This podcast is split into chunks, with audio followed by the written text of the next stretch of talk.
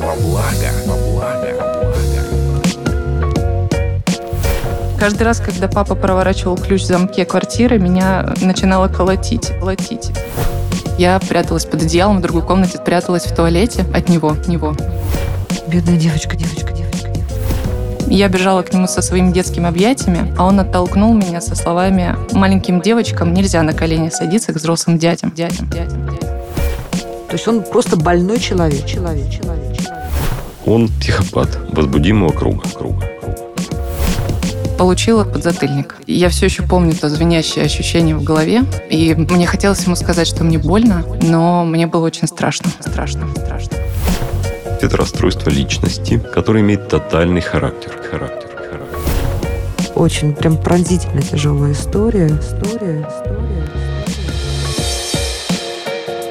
Здравствуйте, это подкаст «Страхи». Наталья Лосева. Мы продолжаем наш сезон, в котором мы обсуждаем детские травмы, то, как они сказываются на нашей жизни сегодня, и можно ли с этим что-то сделать, как из этого, ну, извлечь какую-то выгоду, что ли, вынужденную, а может быть, и не вынужденную вовсе. Мой партнер и консультант в этом сезоне, психотерапевт, руководитель экспертного совета Международного института психосоматического здоровья Сергей Мартынов. Здравствуйте, Сергей. Здравствуйте. У нас сегодня Виктория. История Виктории, ну, не то чтобы типична, но, думаю, и не исключительно, и не уникальна. У нее были авторитарные, непредсказуемые родители. Как она комментирует это сейчас, как ситуация видится ей с позиции ее взрослого возраста, родители были необоснованно жестоки и агрессивны. Мы послушаем эту историю и попробуем с Сергеем разобраться не только в истоках, но и в последствиях, и, возможно, дадим какие-то первые рекомендации и для Виктории, и для тех, кто в ее истории узнает эпизоды своего детства. Здравствуйте, Виктория. Здравствуйте. Рассказывайте. Ой, ну все началось в 94 году, когда маме было 19, я родилась. Я думаю, что это было не лучшее время для рождения, потому что была довольно тревожная обстановочка. А я родила сына в 94 году, поэтому очень хорошо знаю и представляю эту ситуацию. Да. Пока я была маленькой, у моего папы получалось проявлять ко мне заботу и нежность, но когда мне исполнилось три, по словам мамы, я бежала к нему со своими детскими объятиями, а он оттолкнул меня со словами «маленьким девочкам нельзя на колени садиться к взрослым дядям». Затем я пошла в школу, а мама поехала на сессию. Ей не было всего месяц, но за это время папа успел меня неплохо напугать. Видимо, он решил, что нужно проконтролировать качество выполнения моего домашнего задания и попросил его принести. Я без задней мысли принесла пропись, ну, первоклашка, и получила за помарку подзатыльник. Тогда еще первый мой подзатыльник. И я все еще помню то звенящее ощущение в голове. И мне хотелось ему сказать, что мне больно, но мне было очень страшно. И вы не сказали? Нет. В следующие разы я пряталась в туалете, от него. Я относила ему пропись и убегала в туалет. И он встречал меня из туалета с тройной злостью и, кажется, бил сильнее. Он был трезвый в этот момент? Да. Поскольку родители были молодыми, им было по 19-20 лет, понятное дело, им хотелось веселиться, они брали меня с собой, я была свидетелем а, того, как папа напивался, и когда почему-то так случалось, что каждый раз, как папа напивался, его друзья начинали с ним драться. И те звуки, с которыми мужчины дерутся, я, наверное, смогу воспроизвести с точностью. И мне всегда хотелось, естественно, спрятаться. Я пряталась под одеялом в другой комнате с закрытыми дверьми, но мне всегда казалось, что они вот-вот войдут и... Это все дома у вас происходило? Да. Э, что они вот-вот войдут и меня тоже изобьют. Почему-то мне так казалось. Когда мы приходили домой э, с пьянок просто, где папа напивался, Папа падал на мою кровать, а мне доставалась радость поспать с мамой в безопасности. Когда папа не засыпал, он угрожал маме. Угрожал чем? Он, он бил ее? Он не бил, он угрожал. Он... Я помню, как он над ней завис однажды и держал ее и говорил, я тебе сейчас ногу сломаю. Кошмар. Я кричала, не надо, не надо, но меня не слышали, потому что они кричали друг на друга. И сейчас мне кажется, что это их дело, что я вообще не должна была там присутствовать, это Бедная слышать. девочка. Однажды родители приготовили целый таз окрошки, потому что жили мы не богато. И они решили приготовить окрошку наперед, чтобы мы целую неделю ее ели. Она была на квасе. И мне, наверное, также было лет семь около того. И я подошла к маме, говорю, мам, я есть хочу. Она говорит, ну возьми сама себе э, нагрей окрошки, просто чтобы не простудиться от холодной. Ну, я взяла окрошку, поставила ее на газовую плиту и пошла играть. Откуда мне было знать, сколько нужно окрошку, чтобы разогреться Мгм. до состояния, чтобы не простудить горло. Я услышала папины крики, когда окрошка вскипела. Вся окрошка вскипела. И я вышла в коридор, и там папа в трусах, в обвиняющей позе, вытянув руку, показав на меня пальцем, кричит. И мне было так страшно, я думала, боже мой, что же я сделала? И сейчас мне кажется, что он не имел никакого права на меня кричать, показывать пальцем и обвинять, потому что, ну, мне было семь, откуда мне было Да знать? даже если бы вам было 27. Мое расписание было довольно плотным. У меня была школа, музыкальная школа, домашнее задание. И папа часто давал мне указания, что нужно сделать дома. Например, пропылесосить к его приходу. Я не понимала, который час, сколько времени ушло, сколько прошло. И не понимала, во сколько он приходит. Я просто знала, что это когда темно. И мне очень хотелось посмотреть мультики в 16.30. И после огромного дня мне хотелось чуть-чуть отдохнуть. Я сидела, смотрела мультики. И конечно, забывала про то, что мне нужно было пропылесосить. Вечером я сидела за уроками, и стабильно происходила одна и та же ситуация, когда приходил папа домой, хватался за ремень, бежал ко мне, мама его останавливала, она стояла на входе в мою комнату, и он орал, что я ее сейчас побью, что она такая сякая. И мама часто останавливала, но однажды она решила самостоятельно применить. Папа меня не бил ремнем, он бил меня только под затыльники. А, мама Но самостоятельно угрожал ремнем. угрожал регулярно. Мама решила, что я слишком много лгу, и я уже сама запуталась в своей лжи. и Она меня несколько раз предупредила, что если ты еще будешь лгать, я тебя ремнем побью. И, собственно, это произошло. Мама побила меня ремнем, и она ударила меня четыре раза по пятой точке. И на первый раз она громко спросила, больно? А я не знала, больно ли мне. Второй раз она меня ударила, спросила, больно? И в этот момент я поняла, насколько это больно. Она ударила еще третий и четвертый раз, видимо, чтобы закрепить э, воспитательный момент.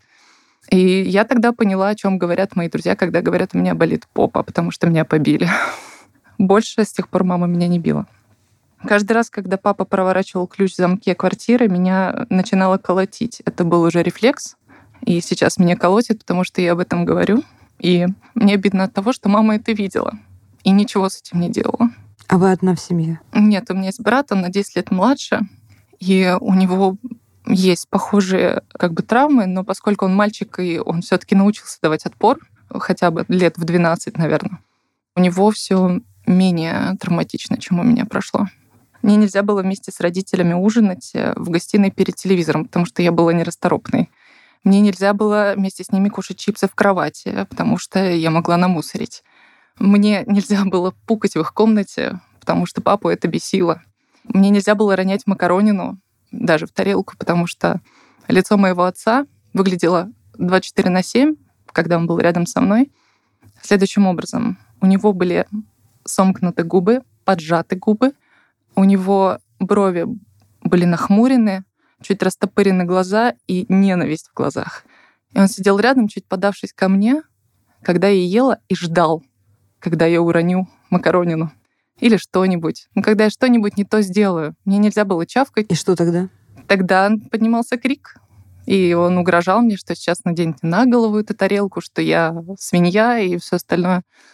Забавное замечание, что сейчас он себя именно так и ведет. Он чавкает и ведет себя как свинья. Это делал, еще раз уточню, он и когда был трезвый тоже. Да, он напивался только вот э, с друзьями, как вот Мгм. собираются. И когда он напивался, он наоборот ко мне был как бы добр, естественно, до определенной кондиции. Мгм. Он мне покупал чупа-чупс. Всегда было очень радостное событие. Вот, а затем э, у него сносило башню. А что сейчас? Сейчас он пытается быть хорошим другом мне, потому что я замужняя э, взрослая тетенька. Дистанцировавшаяся. Я пытаюсь, но поскольку у меня такая обида, ну, это не слишком получается. Мне очень хочется делать ему постоянно больно. Мне хочется, чтобы он это все услышал, но в то же время я бесконечно боюсь. А, Его боитесь? Да, я очень сильно его А боюсь. что вы боитесь? Что? Вот с чего именно вы боитесь? Хороший вопрос. Я боюсь, что он будет кричать, Подождите, вы живете в, в разных местах? да, в разных. Но мы видимся в среднем а, раз или два в год. Так получается. Потому Ну, что вы же недосягаемы для него. Но вот мне так не кажется. Потому что сейчас его поведение выглядит следующим образом. Он веселый, классный, здоровский организатор и все остальное. Мы веселимся, общаемся. И в какой-то момент, как только я расслабляюсь, даже мама об этом говорит, как только я чуть чуть-чуть расслабляюсь, думаю, ну все, все в порядке. Он поворачивается и говорит, а со стола кто убирать будет? Я? И меня это всегда вышибает из колеи, и я вот этого боюсь. Ой, бедная девочка. Сергей, ну давайте вам сразу отдаю микрофон, потому что очень прям пронзительно тяжелая история. Виктория, судя по тому, как вы рассказываете эту историю, она для вас является незажившей травмой. И даже вот такое предъявление этой истории для вас является ретравматизацией. Если бы я знал, что вы будете вот так сильно переживать это рассказывая, я бы, конечно, предложил взять другого героя на передачу, а нам с вами встретиться отдельно, поскольку здесь необходимо, чтобы вы выговорились именно в психотерапевтической обстановке. Действительно нужно рассказать всю эту историю, нужно ее облечь в слова и сделать таким осознанным уже опытом, который будет прожит между вами и психотерапевтом. В ходе этого опыта вы обретете немножко другое отношение к этому всему. Вы станете лучше понимать, почему это происходило. Вы станете лучше понимать, что это все осталось в прошлом. И вы станете понимать, какими эмоциями сейчас это управляет уже в вашей взрослой жизни. Ну, давайте попробуем сделать то, что можно сделать сейчас, да, вот здесь, да, в этой радиорубке. Во-первых, нужно понять, что за человек ваш отец, почему он так действовал. И я здесь вам дам сразу инструмент, который исходит из того, что вы перечислили, из того, как он реагировал в ситуации алкогольного опьянения, из того, как он реагировал на вас за столом. И еще много проявлений говорят о том, что он психопат возбудимого круга. То есть это расстройство личности, которое имеет тотальный характер. Такого рода психопаты, они обуреваемы гневом. Как правило, они атлетического телосложения, и женщины, и мужчины. Потом с годами это может измениться там, в силу, например, пищевого поведения, но при этом сама по себе атлетическая конституция, она остается. И вот эта реакция гнева, она доминирует в, во всех проявлениях человека. Другое дело, что психопаты обычно не грубят своему начальству, а грубят своим подчиненным. Вот такого рода психопаты. И поэтому даже с друзьями у него возникают э, конфликты, когда у него снижается контроль, а с ребенком он не считает нужным этот контроль включать. И при этом он в большей мере включает, э, проявляет вот эти агрессивные импульсы во взаимодействии с дочерью, чем с сыном, потому что сын обладая, скорее всего, той же конституцией, скорее всего, может дать в 12 лет уже отпор. То есть, извините, переведу, не потому, что он помудрел, например, да, или поумнел. А вот тут самое интересное, что у этой психопатии есть своя динамика. И с годами уровень адреналина снижается, и человек становится мягче. И действительно меньшее количество ситуаций выводит его в состояние гнева. А кроме того, по мере жизни за несколько десятилетий он обучается каким-то средствам саморегуляции, понимает, что это делает несчастным, вот эти проявления агрессивные и его, и окружающих, и хочет жить в более счастливом мире, и даже чисто автоматически он становится менее конфликтным. Но вот то последнее проявление, о котором вы рассказали, когда даже в эти немногие встречи, которые происходят у вас сейчас, один-два раза в год, он может все-таки грубо с вами обойтись да. и тем самым вернуть вас в переживание детских травм и восстановить негативный опыт у вас уже в вашем взрослом возрасте. Это, конечно, говорит о том, что он еще далек от э, гармонии. Вот. Но постепенно он к ней идет, и я не исключаю, что будет прекрасным дедушкой для ваших э, внуков. Но для того, чтобы он стал дедушкой для ваших детей, да, для своих внуков, нужно, чтобы вы выздоровели от этих травм. То есть вам это нужно переосмыслить и ну, проработать, это называется, да, проработать. Потому что сейчас, когда вы вспоминаете, у вас оголяются эмоции обиды, mm. печали, гнева. Mm. Вы не понимаете, как можно было себя так вести с маленьким ребенком. И главное, зачем все это нужно было делать. И вот на этот вопрос «зачем?» наверное, и нужно сегодня ответить. Вам будет уже чуть-чуть легче. Вот этого «зачем» там нет. Потому что просто проявление психопатии, оно тотально.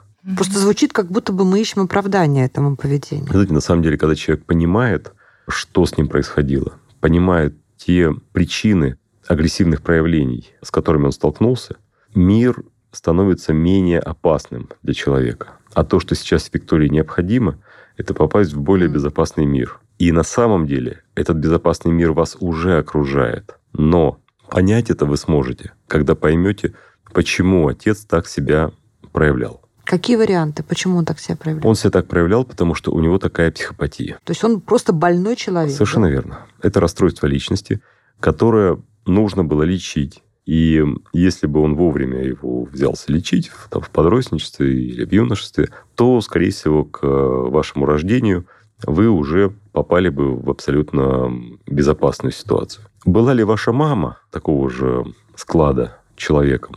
Я думаю, что, может, и нет. Но находясь нет. постоянно под воздействием такого человека, она же тоже была в постоянном травматическом опыте, да? Мгм. И, может быть, даже еще большим, чем вы. И со временем она осваивала такие способы реакций от своего близкого человека. Поскольку есть исследования, которые показывают, что есть определенная диффузия характеров в браке, когда люди становятся больше похожи друг на друга, и э, в этом смысле смещаются со своего края характерологического континуума. То есть, э, например, мужчина, психопат, становится менее агрессивным в своих проявлениях, а женщина, до этого не проявлявшая никакой агрессии, становится более агрессивной и, например, может побить свою маленькую дочь. Так и было, по ощущениям. Мама называет это «обросла панцирем». Ну да, с волками жить по волчьи выть. Просто вот в этом эпизоде, который Виктория рассказала, когда мама ее бьет, меня потрясло хладнокровие. То есть это было не проявление гнева, да, а было такое рациональное что-то очень. Мгм. А ведь э, врала она, этот ребенок просто потому, что, наверное, она жила в страхе, да? Да, мне было просто страшно. Я пыталась... э, сказать правду. Сначала я пыталась лгать, чтобы на меня опять не кричали, а потом я просто лгала, потому что мне хотелось по-другому все видеть, другими вещами себя окружать и верить в то, что я говорю. Вот в чем сейчас в взрослой жизни проявляется вот эта травмированность? Что я понимаю, что во многом, да? Что Да. вам мешает, как вам уже сейчас видится, если вы для себя наметили уже какие-то пункты, которые нужно прорабатывать? Я абсолютно точно знаю, что у меня тревожность, и она проявляется в каких-то и относительно глупых вещах. Я перепроверяю, закрыла ли я автомобиль, закрыла ли я дверь. Мне очень страшно за мою кошку, которую я очень люблю. А Мне страшно, что воры придут в квартиру и убьют кошку. Они обворуют меня или что-нибудь там снесут, или что-то сделают. Вот. Я себя поймала на мысли, что я часто принимаю решения, исходя из страха. Если это касается меня, я исхожу из страха. Что мне вот мне наименее страшно, то я выбираю.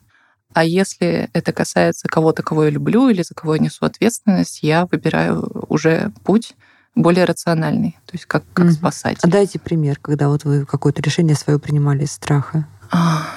Мне так сложно вспоминать, почему-то каждый раз, как я об этом всем говорю, у меня белый лист абсолютно. Мгм. Различные виды ограничительного поведения, когда вы не даете себе возможности проявлять Например? творческие способности. Например, куда вам поехать в отпуск, вы выбираете Вот, тоже исходя Кстати, из мы скоро с мужем собираемся, надеемся поехать за границу. Мы уже два года собираемся. Это наше свадебное путешествие, которое Мгм. отложилось на два года. Как раз потому, что первый раз я пыталась организовать нам эту поездку. И в был разгар пандемии, видимо. Да, да, верно. И как раз э, я пыталась все это сложить, организовать, и все эти тесты на ковид меня добили. Я просто в какой-то момент сказала, все, мы никуда не едем, я больше не могу. Потому что, ну, мне страшно, что мы приедем, и там нам скажут, а где ваши тесты? А где ваши деньги? А давайте платите. Вот я поняла, что я приняла Мгм. решение, исходя из страха. А сейчас мы должны поехать все-таки, и я очень долго выбирала отель, я перегрузилась всем этим, еще была сложная коммуникация. В итоге я выбрала, написала, и мне говорят, нет, этот отель занят, выбирайте другой, и все по новой. И я просто сказала, выбери любой, я больше не могу. А это хорошее решение? Я думаю, что отличное решение было бы поехать по России в такой ситуации. Мы уже ездили, и, к сожалению, нам не очень Нет, понравилось. но тем не менее, то, что она делегировала мужу выбрать отель, когда поняла, что сама уже перегрузилась. Вы знаете, на самом деле такое сотворчество в организации своего отдыха – это прекрасный способ коммуникации и, вообще говоря, созидания чего-то, когда часть работы проделаете вы, часть он, вы как-то весело по этому поводу взаимодействуете. Хуже, когда это на пределе ваших возможностей, в тревоге, передается из-за того, что вы истощены, Мгм. вот, а потом к результатам его труда будет такая же реакция перфекционизма, как, как и к результатам вашего. Мгм. Вот это хуже. А перфекционизм у нее от того, что все время папа был недоволен, что бы она ни сделала, Да, да? да, и, именно и так. она уже не понимала, как еще нужно, что еще нужно любое, сделать. И любое поведение вызывало гнев. Положительное, Мгм. отрицательное, любое. Он вообще вас не хвалил никогда. Не, Я не помню такого. Один раз он сказал, потому что его друг сказал, что у тебя очень красивая дочь. Он сказал, да, красивая. И все. И, а- Да, и я- однажды он сказал, знаешь, почему ты никогда не выйдешь замуж? Я говорю, почему ты слишком умная. Вот Такой такая похвала. затейливый комплимент, да? Да, в духе моего отца. Я думаю, что вам очень не хватало позитивных подкреплений со стороны отца. Это очень важно, вообще говоря, для девочки. И сейчас я думаю, что есть э, какие-то действия, которыми вы могли бы восстановить и свою самооценку, и свои отношения с отцом. С ним необходимо объясниться. Все-таки все выговорить. Может быть, не все выговорить, но объясниться точно. Но так хочется все выговорить. Знаете, я думаю, что вам нужно поделиться вашими впечатлениями от вашего детства, вашим рациональным уже осмыслением того, что происходило тогда, поделиться теми чувствами, которые у вас вызывают ваши воспоминания, поделиться тем, что вы чувствовали тогда, и поговорить с ним о том, почему это происходило. Есть небольшая проблема. Была уже одна такая попытка. Правда, мне было лет на 7 поменьше. И э, как-то это было вскользь и естественно. И я сказала, что, ты знаешь, э, мне было очень больно и плохо в детстве. Ты вел себя, мне кажется, неправильно. На что поступил ответ? Да, у тебя тоже в голове было очень много заморочек. Ну, он же защищался, это понятно, что, конечно. А он Я думает, как что бы если он упадет на колени и будет плакать, что ли, прости меня, это представляете, какой он путь должен пройти, тем более человек не вполне здоровый. А что вот вам мешает сейчас? Чего вы боитесь, если вы там ему расскажете или напишите, может быть? Просто напишите ему большое письмо. Я его однажды уже писала и не отправила ему. Но там больше крика души, почему ты меня не любишь, а не конструктивное раскладывание по полочкам, что я чувствую. А Поэтому. как лучше, Сергей? Я думаю, что вот это ощущение недостатка любви, оно как раз может быть и ложное. Он как раз, может быть, очень любит вас и очень переживает за то, чтобы у вас все получилось. И Мгм. очень хотел бы, чтобы вы вышли замуж, успешны были. И его фраза о том, что вот ты слишком умная, чтобы выйти замуж, она как раз свидетельствует о его тревоге на предмет того, будете ли вы счастливы, удастся ли вам создать свою семью. Я думаю, что он вас любит. Просто беда в том, что для такого расстройства личности, как э, возбудимая психопатия, очень трудно наладить вот этот рапорт, то есть такую эмпатию с другим человеком, в которой будут проявляться истинные чувства человека. Он, как правило, отгорожен от своих истинных чувств, поскольку вот эти аффекты гневливые, они выжигают все отношения вокруг него. И он живет вот в таком мире выжженной земли, Мгм. где нет любви, нет эм, отношений. Потому что отношения это такое, представьте себе, дерево, В которое нужно вкладываться, оно растет годами, десятилетиями, да, потом приносит плоды. А у него вот вся трава выжигается, и все деревья на уровне травы, потому что гнев – это такая эмоция, Мгм. которая абсолютно разрушительна. Вот представьте себе, что когда человек чувствует гнев, он воспринимает другого человека как препятствие на пути к значимой цели. Я очень хорошо знаю это чувство, к сожалению. То есть другой человек становится не человеком, а просто препятствием. И это переживание лишает каких-либо истинных отношений с другим человеком. Я, кстати, подумала сейчас, что в христианстве грех гнева трактуется как гнев убийства. Меня в свое время это потрясло. Совершенно верно. Единственная Ну, так и эмоция, да. единственная эмоция, которая попадает в 10 заповедей, да, запретов, эмоция гнева. Именно потому, что она фактически является отрицанием другого человека, его права на жизнь. Мгм. Ну хорошо, если сейчас Виктория напишет ему письмо, где напишет, от чего и как ей было больно. Я даже не знаю, что это. Это, может быть, будет звучать как приговор. Первый вариант письма был криком о помощи, второй вариант, может быть, звучать приговором, что тоже, наверное, не очень хорошо. А каким должно быть это письмо или это обращение к отцу, чтобы было хорошо ей, чтобы это было целительно для нее? Здесь, Виктория, вам необходимо поделиться своими чувствами, своими эмоциями, своими Мгм. переживаниями. Рассказать о том, что вы помните и как вы это воспринимаете сейчас. Что вы чувствовали тогда и как это влияет на вас сейчас. И ну, рассказать об этом комплексе, который у вас сложился. Чтобы что? Чтобы вызвать у отца определенную, прежде всего, когнитивную реакцию, чтобы он понял, что происходило. Какие-то имеют последствия. И я думаю, что, как правило, что происходит в такой ситуации. Человек, столкнувшись с этим знанием на трех страницах, он переживает очень сильное потрясение. Он понимает, что то, как у него это отложилось в памяти, это не то же самое, как то, что отложилось в памяти у его близкого человека. И он переживает раскаяние. И ему необходимо покаяться. Даже если он это вместе с вами. не, сначала он не проявит это именно раскаянием. Возможно, сначала это будет та же тоже реакция гнева и отрицания внешнее. Нет, нет, скорее всего, если вы это пишете именно без обвинений, а просто как свое переживание, Мгм. то у него будет желание покаяться вместе с вами, то есть вам покаяться. М. И это будет такой разговор, который обязательно приведет и к его личностным изменениям, и к вашему сближению. А если нет? А если он скажет, что не верю, опять врешь, такого не было? Как часто родители говорят, не было такого. Или скажет, что вот ты вот благодаря мне человеком стала? А вы знаете, можно и не спорить с этим, да, что вы действительно стали очень сильным человеком благодаря этому. Другое дело, что вы могли стать более счастливым человеком. Это да. И, и сейчас у вас еще очень много следует раскрыть в вашей личности, в ваших э, проявлениях любви, тех вещей, которые, к сожалению, сейчас вы не позволяете себе проявлять, поскольку вы опасаетесь осуждения, Мгм. опасаетесь гнева окружающих, перенося отношения отца бессознательно на других героев вашей жизни. Исключено, что и на вашего мужа тоже. Да, в нашей семье скорее я абьюзер, чем он. Ну, Он мне позволяет много чего. Ну вот, и вы тоже понимаете. Конечно, Вы работаете с этим? конечно. С психологом я, я жалею о, каждой минуте, когда я вела себя неподобающим образом. Ну, на самом смотри, деле, Виктория, да. 28 лет это очень круто. Но 28 лет она уже, смотрите, как она хорошо прорабатывает свои эмоции. Смотрите, Виктория, я, как раз об этом и говорил, когда говорил с э, вашим мужем. Я говорил о том, что вы упреждаете его агрессивное поведение, властвуя над ним. Нападаю первая. Совершенно верно. Потому что боитесь, что он будет проявлять себя как отец. Мгм. Ну да, в моменты, когда он пытается напасть. э, Да вообще любая его свобода для вас небезопасна. м, Вот почему я себя так веду. О, ужас, кошмар какой. Бедный муж. Мученик.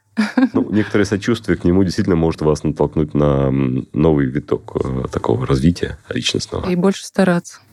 А вы сейчас понимаете, что папа был несправедлив по отношению к вашим прописям? Конечно. Я себя То есть в, это в не вы не виню. Вы неплохая. Нет, я не Хорошая плохая. Я девочка, классная да. девочка была вообще. Я имею в виду как маленький ребенок отдельно, Мгм. не тот человек, который я сейчас. Мгм. Это была классная артистичная девчонка, которая была готова дружить вообще со всеми. И которую не сломала даже вот то, что она родилась у папы с некоторой патологией. Не знаю, мне кажется, что сломала, потому что я себя сейчас так не веду, так как вела себя в детстве. Я была открытым творческим ребенком. Есть еще шанс у нее стать тем же? Конечно, конечно. Э, На самом деле это вас должно определенным образом мотивировать на то, чтобы сейчас освободиться от тех травм и от тех комплексов, комплексов, прежде всего, на самопредъявление, которые сложились у вас во взаимодействии с отцом, ну и в какой-то мере с мамой. Получается, что мне нужно сейчас э, прорабатывать с психологом те травмы, которые я получила, пересматривая свое отношение к тому, что произошло. И пересматривать свое отношение к своей личности, позволяя себе чуть-чуть больше. Задумываясь над тем, а не слишком ли мало я себе позволяю? Нет, смотря что мы имеем в виду, потому что мы уже выяснили, что у Виктории есть тоже вспышки гнева, с которыми она работает, да, и мы даже примерно нащупали. Мы имеем в виду проявление любви Хорошо. и творческих способностей. Хотелось бы, конечно. А что мешает? Страшно. Безостановочно страшно. А какая есть мечта вот сделать что-то, что вы там той девчонкой не доделали еще из своих творческих задач? Ну, в принципе, я работаю в той сфере, в которой хотела, наверное, всю жизнь работать. И я сейчас периодически вижу чужие работы, и я думаю, боже, это то, чем бы я хотела заниматься, как бы я хотела, чтобы это выглядело вот так. Но пока мне страшно. И, скорее всего, есть страх от того, как вы будете воспитывать детей. Мы с мужем приняли решение, что у нас их не будет по разным причинам. Физическим, моральным, финансовым и другим. Возможно, однажды все изменится, и мы возьмем ребенка из детдома, но физического точно не будет ребенка. Пусть сложится все именно таким образом, чтобы это было к радости и к вашему счастью. Спасибо. Вот, знаете, Господь на самом деле великий затейник, да, и мы не знаем, как э, Он э, вашу судьбу дальше сложит. Но я знаю совершенно точно одно, что если вы не, вы лично, а мы, любой из нас, к своему травматичному прошлому, каким-то бедам, каким-то обидам сможем отнестись с благодарностью, потому что это опыт, потому что вы молодец, вы прошли этот опыт и остались человеком, да, или вы молодец, потому что вы простили немощи вот того человека, который вам сделал больно. Вот в таком случае Господь вознаграждает, конечно, совершенно бесконечно, просто сокрушительно щедро. И я вижу, что вы как раз вот на пути к той точке, когда уже не останется черноты, а останутся тут только вот возможность принять вот эту щедрость. Хотелось бы уже выйти из этого озера.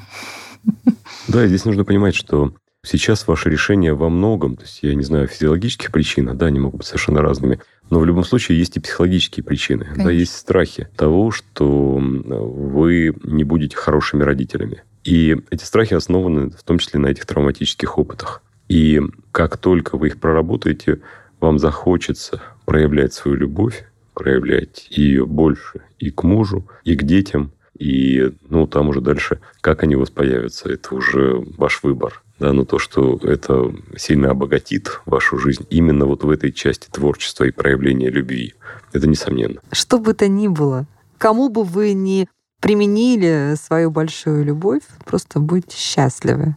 Спасибо большое за то, что рассказали нам так искренне и так глубоко на самом деле вашу историю. Мы вам очень благодарны, очень признательны, потому что каждая такая история учит, мне кажется, и слушателей, и меня, и даже, думаю, и Сергея, который знает таких историй миллионы, чему-то новому. Спасибо, что выслушали. Это был подкаст «Страхи». Мы продолжаем наш сезон детских травм. Иногда мне хочется сказать в подводке «не влезай, убьют», потому что Каждая из этих историй действительно очень травматична, но проживая их, мы избавляемся от груза и покрываем, наверное, если не любовью, то хотя бы пониманием.